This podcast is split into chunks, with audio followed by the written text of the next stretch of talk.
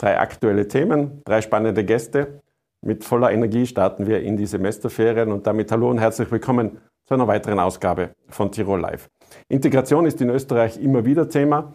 Wir wollen es heute besprechen mit der Integrationsexpertin Rasha Korti, die mir aus Wien zugeschaltet ist. Hallo, Frau Korti.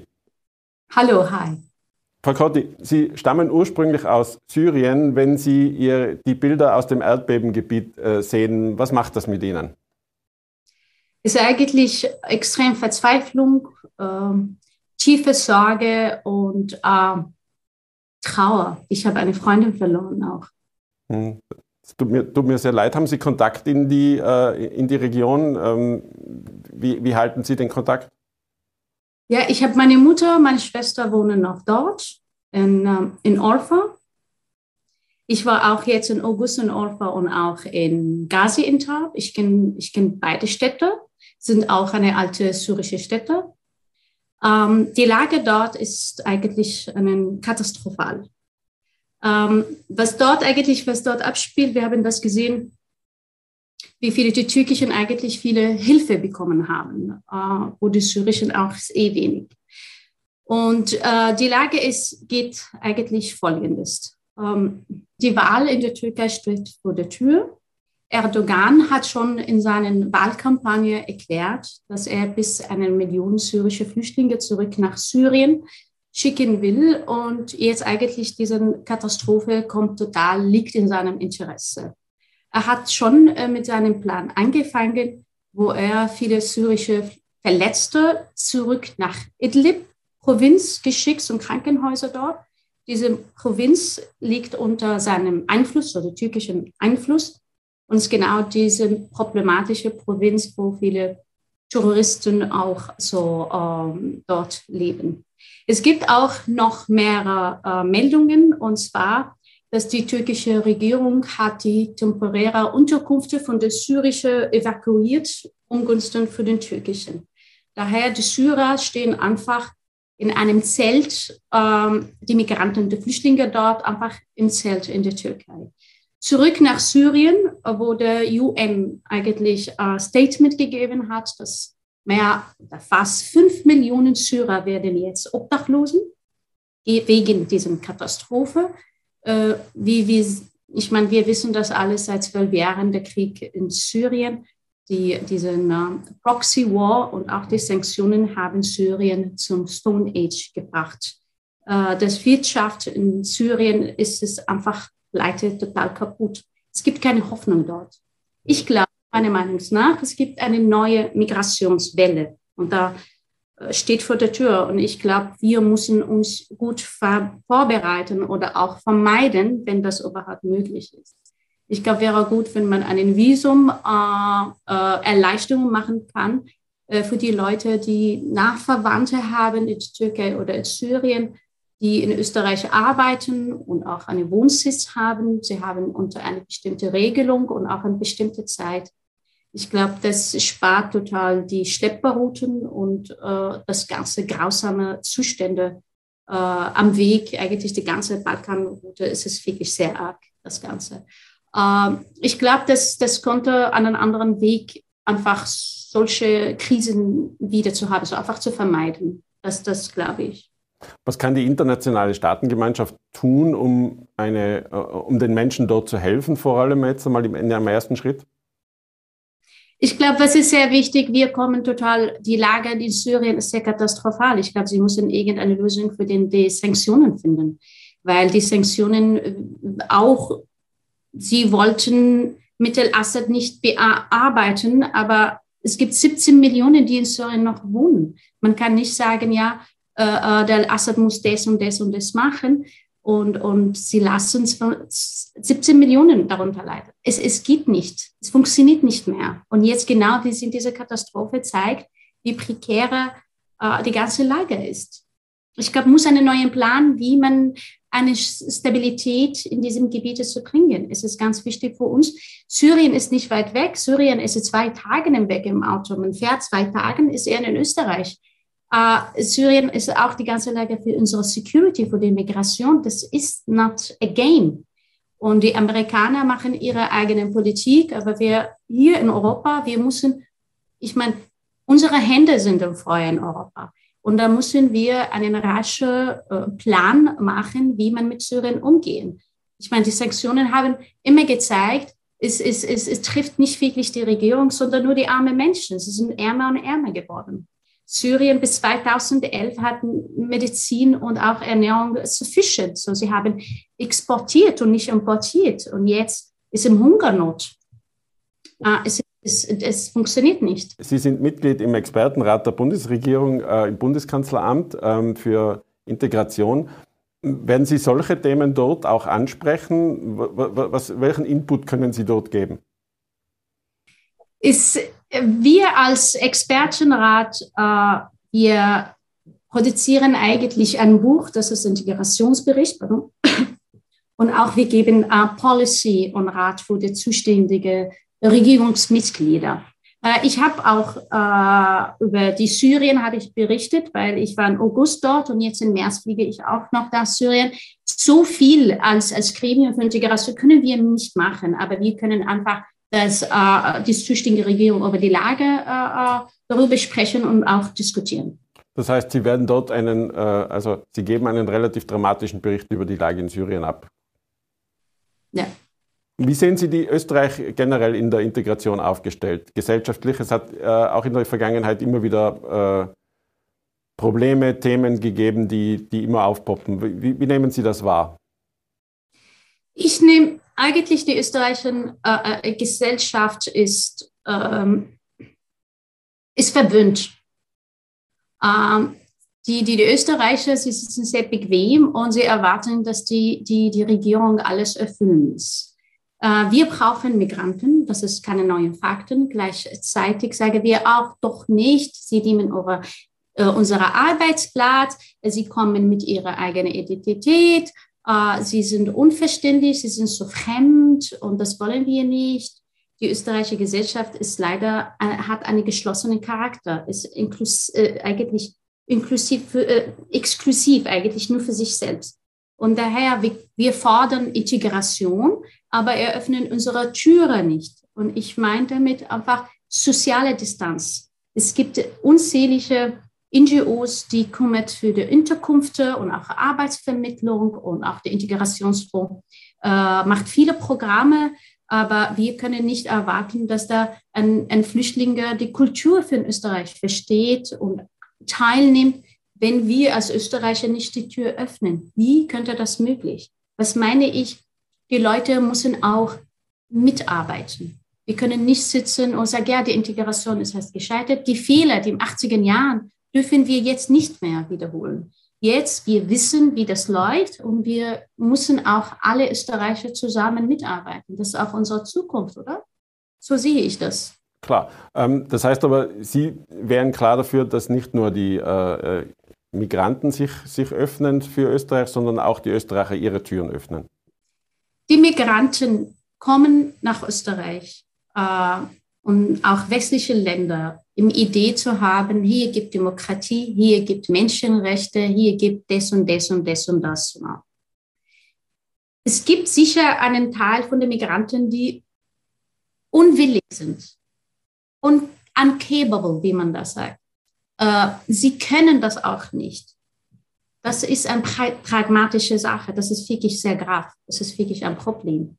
Andere wollen, aber können nicht.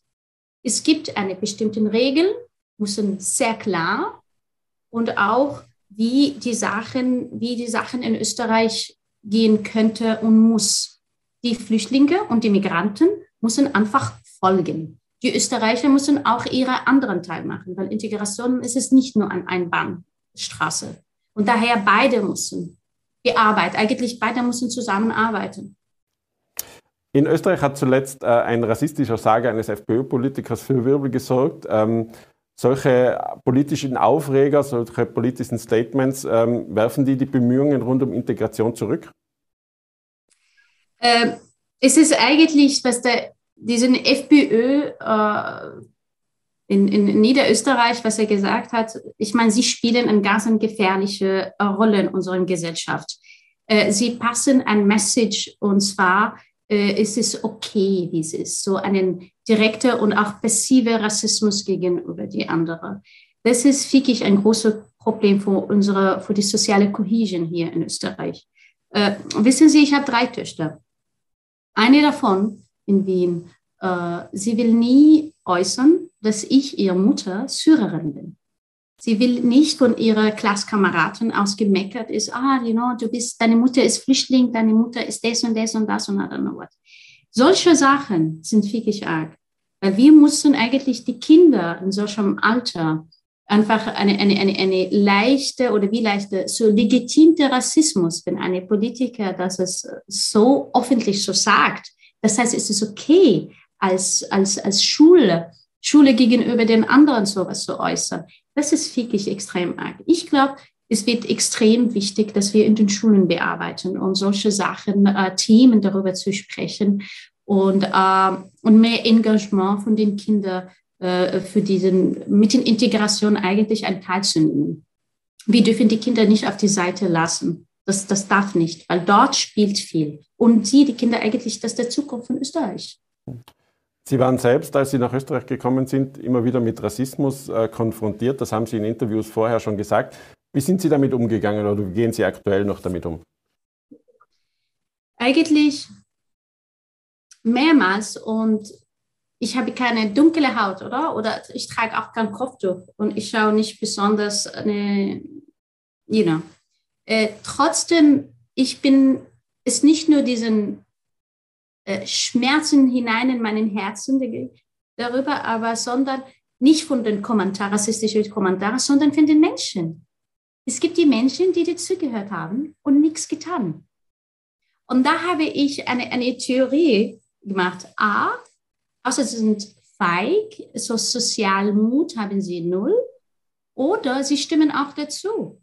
Weil sonst solche äh, äh, äh Bemerkungen darf man darf man auch, wenn man auch zuhört, man muss auch aufstehen und sagt, nein, so geht nicht. Österreich ist es nicht. Und das fehlt.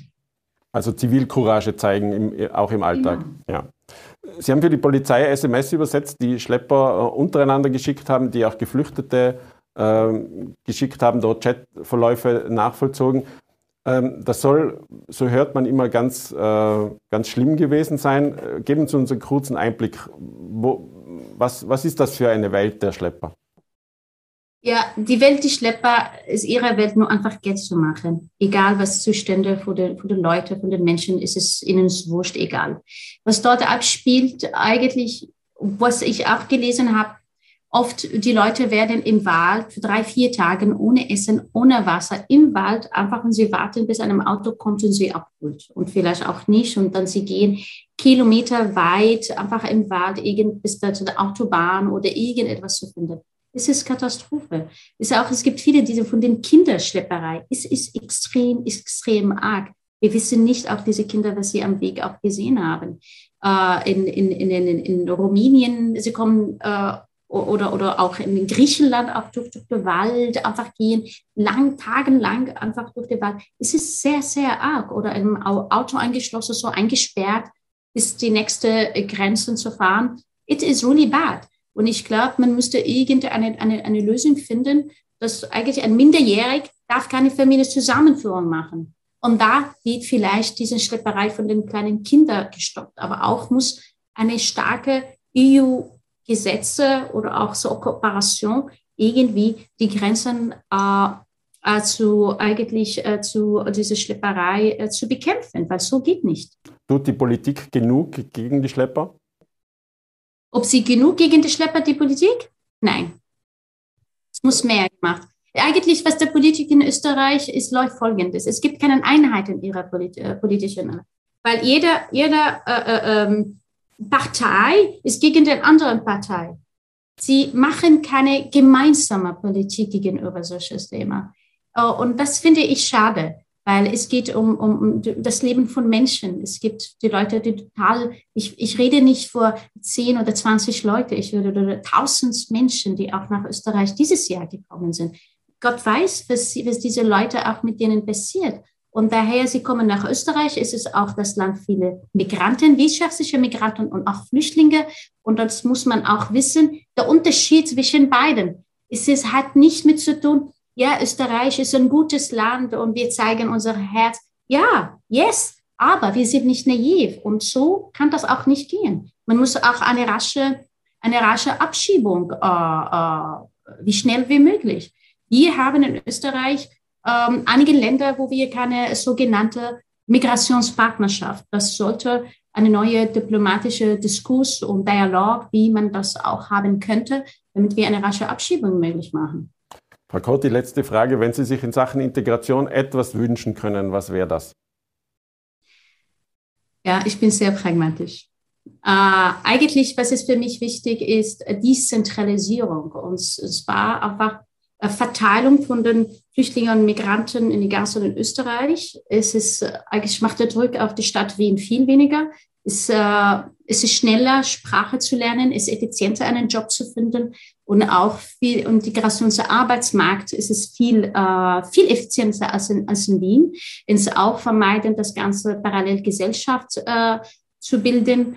Ähm, ich glaube, man muss auch mehr Kindergarten äh, äh, öffnen, damit es eigentlich die Frauen, die Muttern, äh, wie schnell wie möglich Sprache zu lernen und auf der Arbeitsmarkt äh, teilzunehmen. Aber ganz wichtig ist auch, auch Verkürzung von der sozialen Leistungen. Es sollte im ersten Jahr ähm, richtige Unterstützung, bis der Person weiß, was zu, wo arbeiten, wo, wo eigentlich einen Job zu finden oder eine Zertifizierung zu machen oder was der Plan ist, wie will er, welche Richtung der Arbeitsmarkt nimmt. Und danach muss, muss, äh, muss das äh, irgendwie geregelt. Ich würde nur einfach ganz kurz äh, etwas erwähnen, und zwar die, äh, es gibt eine große uh, Migranten Minorities in Südamerika aus Syrien, Libanese, so Syrian Lebanese uh, Community dort. Wir kennen uh, Carlos Al-Hulishman, Shakira, Salma Hayek, alle, sie kommen, stammen alles von dieser Minderheit. Sie sind nach Südamerika gegangen und dort gab fast keine Unterstützung von der Regierung. Die Leute sind angekommen, sie haben gewusst, wie schnell wie möglich müssen sie Sprache lernen, wie schnell wie möglich, dass sie Arbeiten finden. Und jetzt sehen wir die Resultate. Und das wäre es gut, wenn hier in Österreich die Leute sind fordern und fördern. Daher, sie müssen auch einen Teil auch mitmachen. Sie können nicht einfach, man sitzt einfach auf den Couch und erwartet auf die soziale Leistungen. Das geht überhaupt nicht. So einfach so endlich los, so soziale Leistungen, das geht auch nicht. Das muss schnell wie möglich in Arbeit finden. Aber auch den Weg natürlich in die Arbeit ermöglichen, oder?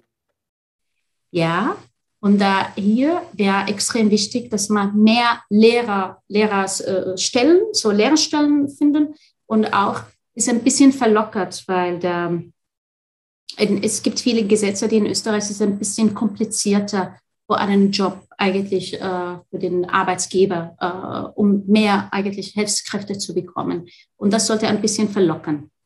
Es musste, weil sonst geht nicht. Frau Korti, vielen herzlichen Dank. Schöne Grüße nach Wien. Danke. Danke für die Einladung. Danke.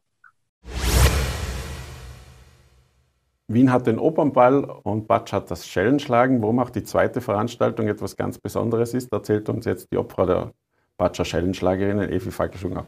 Hallo und herzlich willkommen im Studio. Hallo, Christi, danke für die Einladung. Evi, wenn es in Richtung Unsinniger Donnerstag geht, ähm, was löst es in dir aus?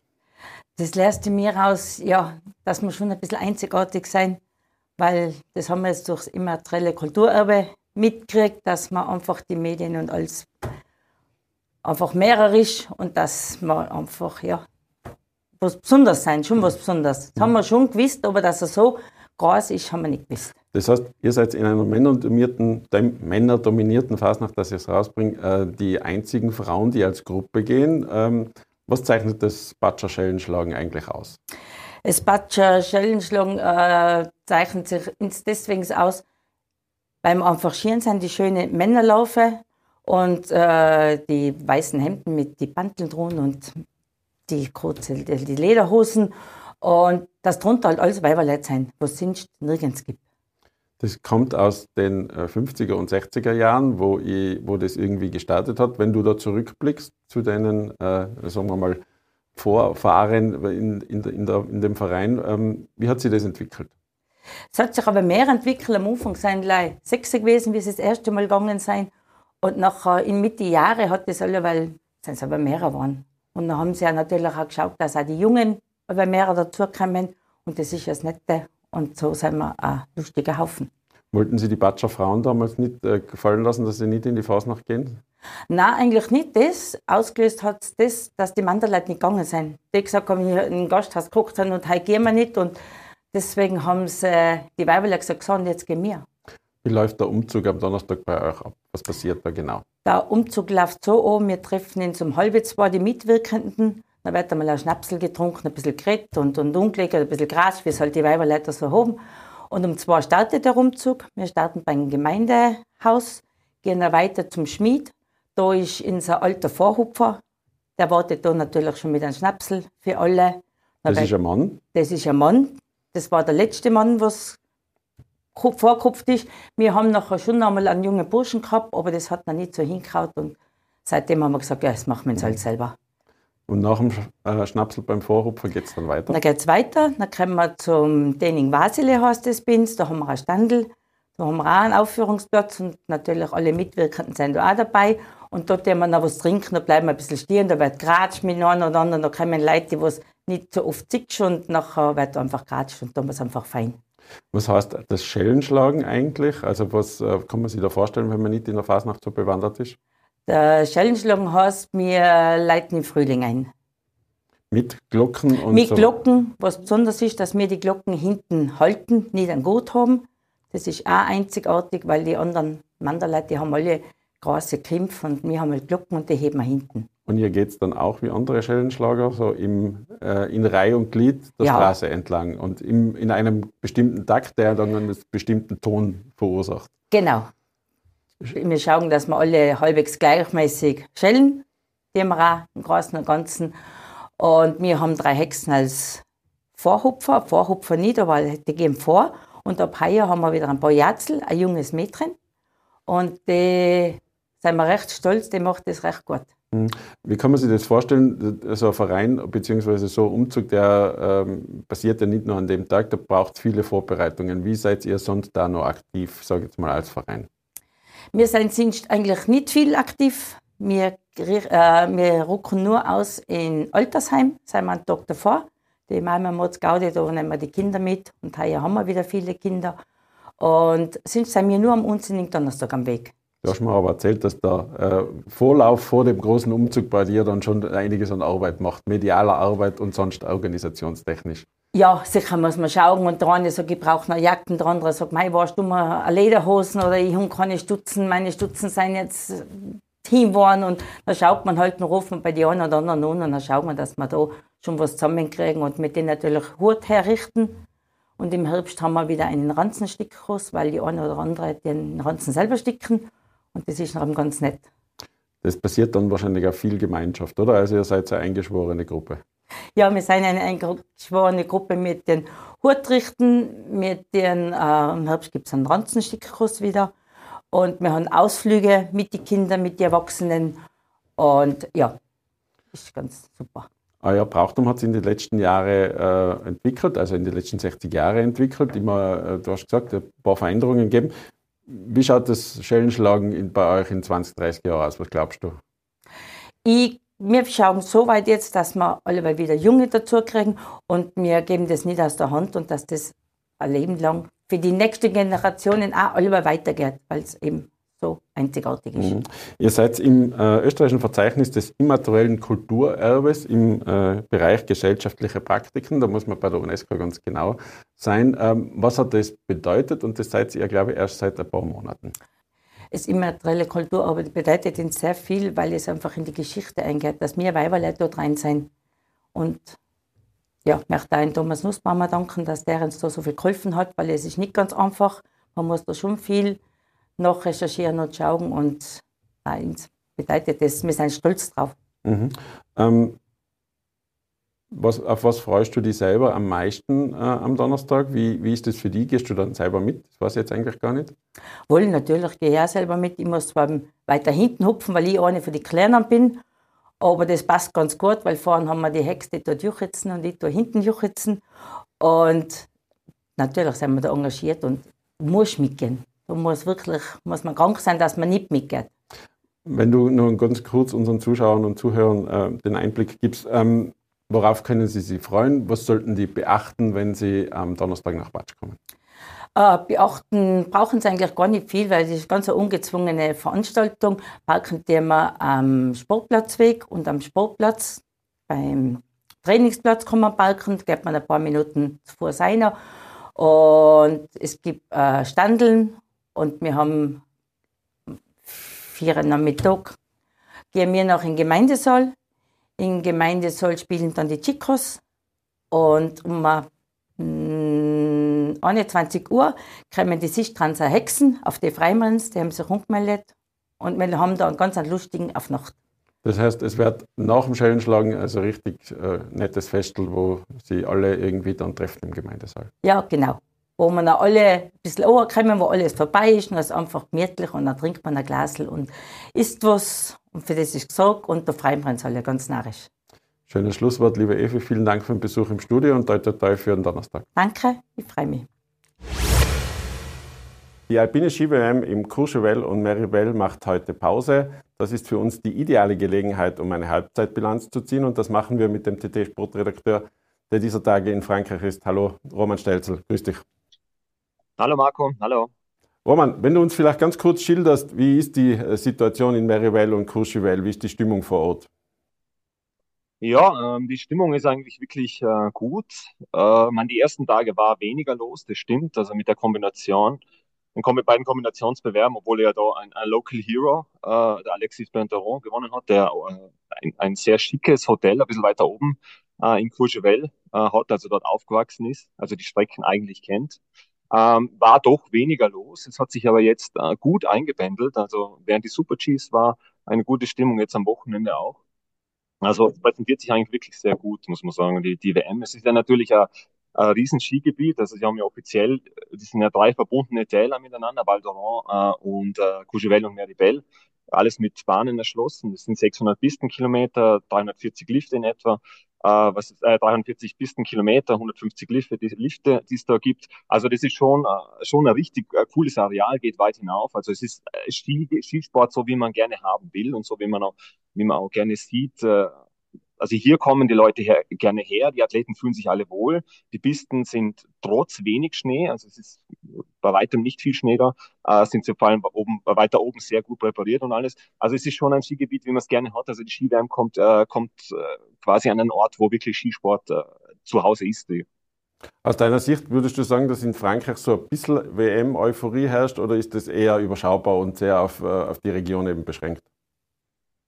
Ja, es ist schon eher, meiner Meinung nach, eher nah regional. Also ich kann jetzt die französischen Autokennzeichen nicht wirklich voneinander unterscheiden. Ähm, aber es ist doch regional, weil es ja, äh, es ist ja, es ist ja, die Anreise hierher ist ja auch nicht wirklich so einfach. Also das äh, nach Brück-les-Bains unten, dann hier herauffahren. Sie wollen es ja möglichst autofrei halten. Es ist auch eine Parksituation, die nicht einfach ist. Es gibt kaum Parkplätze, es sind sehr viele Chalets nebeneinander. Man kann an der Straße parken, äh, dann auch wieder nicht. Also so wirkliche, also wirkliche Parkplätze vor den Skigebieten, so wie es wir bei uns in Tirol kennen, gibt es ja da de facto nicht. Es gibt so Parkgaragen. Sie haben auch für die WM hin jetzt probiert, das Konzept noch besser zu machen. Das heißt, viel mehr Shuttles anzubieten oder halt Busse, dass die Leute raufkommen. Das heißt, es ist, glaube ich, von der her nicht so wirklich attraktiv. Der ich habe jetzt vorgestern mit dem FISP-Generalsekretär Michel Vion sprechen können, der, der ja früher französischer Verbandspräsident war, diese WM auf Schiene gebracht hat und sie dann hierher gebracht hat. Und er hat auch gesagt, und die lege mir jetzt in den Mund, weil er Franzose ist, äh, der hat gesagt, der französische Skifan muss begeistert werden. Das ist anders als in Österreich und der Schweiz, wo einfach richtig was los ist, muss man da Begeisterung äh, ähm, äh, ja, Begeisterung äh, wecken. Äh, das haben sie gemacht mit, glaube ich, 50 Millionen haben sie äh, laut, laut ihm investiert in die ganze Infrastruktur. Das ist ein bisschen 50 Millionen fürs WM-Budget. Also die haben da schon probiert, die Leute herzubekommen. Äh, ich finde, es ist okay, es geht. Es ist natürlich auch vom Gelände her nicht so, dass man jetzt da unbedingt alle an der Skipiste stehen. Die Leute, die äh, Skifahren in Courchevel und Meribel, sind nicht die klassischen Skifans. Das ist einfach, äh, ich meine, da gibt es Chalets um 4 Millionen Euro. Das ist nicht so, das, das ist jetzt nicht der, der, der dann also der dann vom Chalet ausfahrt zur Piste hinsteht und da zwei Stunden steht. Gell? Das ist in Kitzbühel mehr der Fall. Also äh, da gibt es auch mehr Geländemöglichkeiten in Wengen von, am Lauberhorn. Genau. Und äh, also und das ist da jetzt nicht wirklich der, äh, nicht wirklich der Fall. Ähm, aber der, der, es ist gute Stimmung. Es ist ein, WM-Ort. Die, die Stadien sind voll gewesen bei die bei die beiden Abfahrten der Damen und Herren. Also das ist schon in Ordnung. Roman, bevor wir zu den äh, sportlichen Dingen kommen, wie seid ihr untergebracht? Wie ist die Situation für die österreichischen Journalisten vor Ort? Ja, also die österreichischen Journalisten, ähm, sind wie viele genau sind, kann ich nicht sagen. Es sind 200, 300 werden sein. Von, also von der schreibenden Presse, die da sind, dann, wenn dann die TV-Mitarbeiter mitkommen, geht das dann gleich mal über 1000 hinauf. So viel werden es auch sein. Es sind fast alle österreichischen Bundesländer, Zeitungen vertreten. Ähm, wir sind sehr gut, also wir sind sehr gut untergebracht. Wir sind da in Meribel in der Olympia-Eishalle. Also das ist richtig, richtig lustig, weil da die ganzen ganzen Erinnerungen an, an die früheren Olympischen äh, Spiele sind. Äh, das ist äh, sehr nett. Dann haben wir Courchevel, es ist ja in zwei Orte aufgeteilt, die WM. Äh, und in Courchevel sitzen wir direkt unter der Skisprungschanze äh, und haben eigentlich einen ganz kurzen Weg hinaus. Also ideal. Also man geht außer, ist schon da. Also das, das geht kaum besser. Gell? Man geht außer in die Piste, das ist in Meribel genauso der Fall. Ähm, also wir sind da sehr gut untergebracht. Die meisten sind unten im Tal untergebracht. Das ist in etwa 800 Höhenmeter tiefer gelegenes Tal in einem Medienhotel. Wir hatten das Glück, also ich und ein Kollege von einer anderen Zeitung, hier im Ort äh, untergebracht zu sein äh, kurzen Weg zur Piste zu haben, was sehr fein ist. Also kurz, man kann da mit der Piste, man ist ja alles miteinander verbunden. Man fährt eigentlich mit, mit den Ski ins Pressezentrum, wenn man so möchte, weil man am besten ja die Gondel nutzen soll, weil es ja sonst wenig Möglichkeiten gibt, hierher zu, hin und her zu pendeln, außer die Shuttle.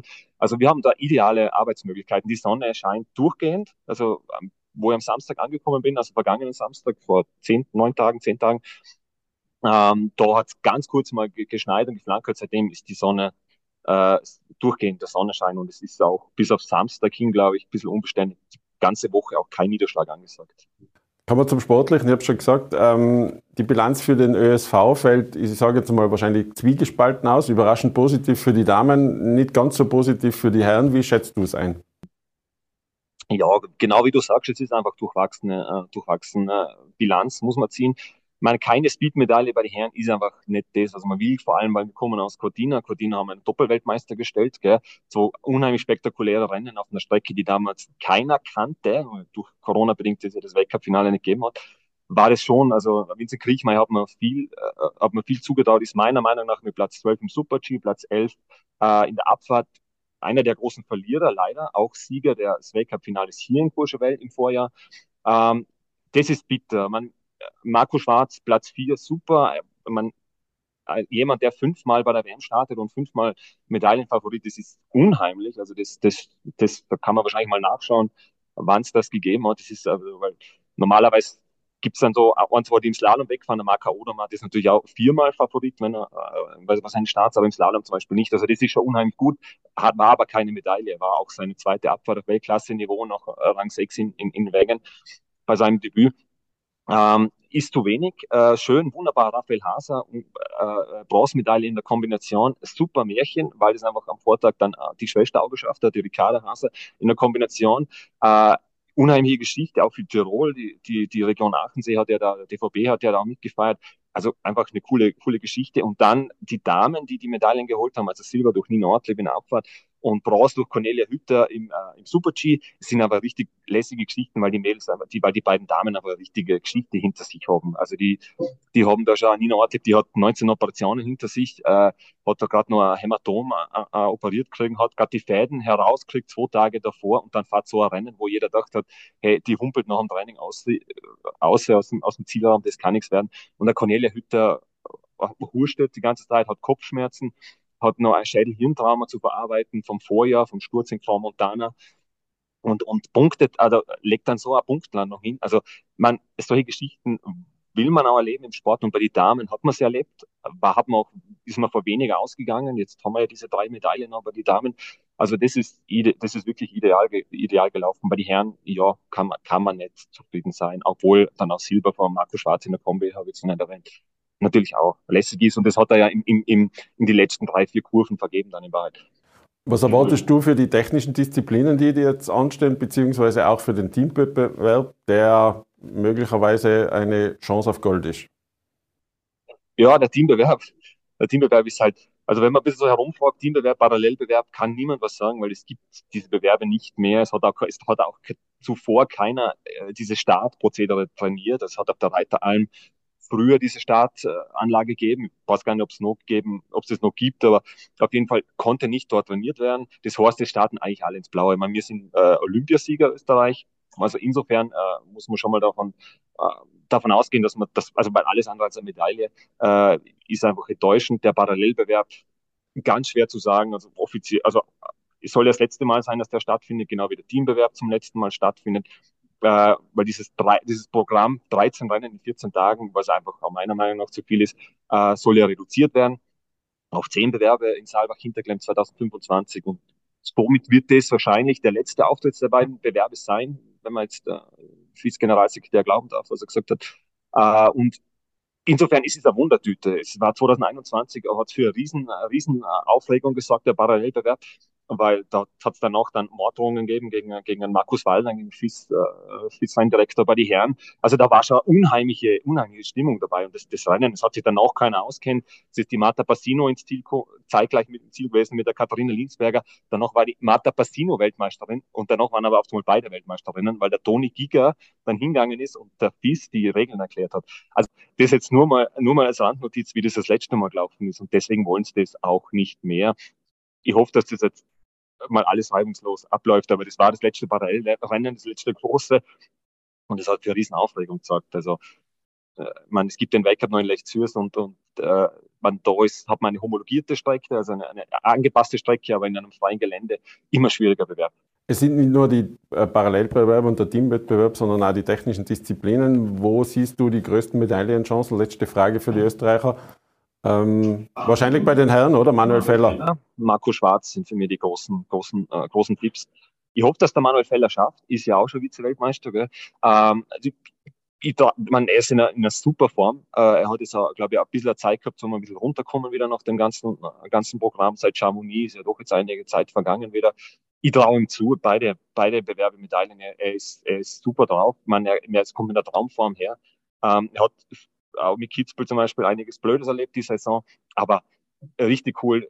Was bei die, was bei die Damen betrifft, muss man sagen, war Riesental auch immer die große Baustelle, immer so die Krisen, Krisendisziplin. Slalom wurde es heuer auch, aber ich glaube, die können überraschen. Es kann auch Franziska Kritsch überraschen. Äh, es ist ja meine Katharina Truppe und natürlich Katharina Linsberger, die jetzt ja einen äh, neuen Mentalcoach hat. Vielleicht eine Initialzündung, vielleicht eher schwierig. Aber die haben jetzt schon so toll überrascht, die, die, die Damen äh, in, in, die Bewerbe. Also da ist schon einiges möglich, glaube ich. Die können also befreit auffahren. Äh, Roman, du wirst uns äh, weiter begleiten und äh, vielen Dank. Au revoir nach Frankreich. Danke, ciao. Meine Damen und Herren, das war's für heute. Schalten Sie auch beim nächsten Mal wieder ein, wenn es heißt Tirol Live.